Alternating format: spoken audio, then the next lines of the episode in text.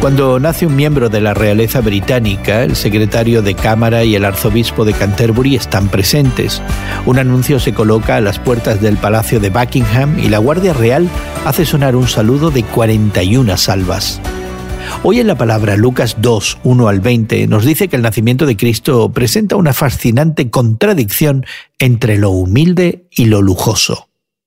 José y María viajaron a Belén para registrarse como contribuyentes. Cuando llegaron el pueblo estaba lleno de gente y no pudieron encontrar albergue, así que se refugiaron en un establo. El relato del nacimiento es breve y directo.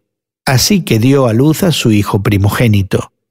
La naturaleza modesta de este nacimiento se destacó cuando María colocó al bebé en un pesebre donde comía el ganado. Las circunstancias del nacimiento de Jesús fueron humildes, pero su anuncio fue todo lo contrario. En la tercera visita angelical del libro de Lucas, la audiencia inmediata eran un grupo de pastores.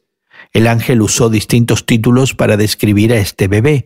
Salvador, reflejando la misión de Jesús, Mesías, significando la promesa, y finalmente Señor, revelando su autoridad sobre todo lo creado.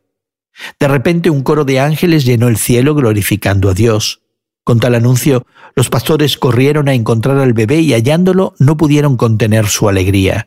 Difundieron la noticia y todos los que la escucharon quedaron asombrados.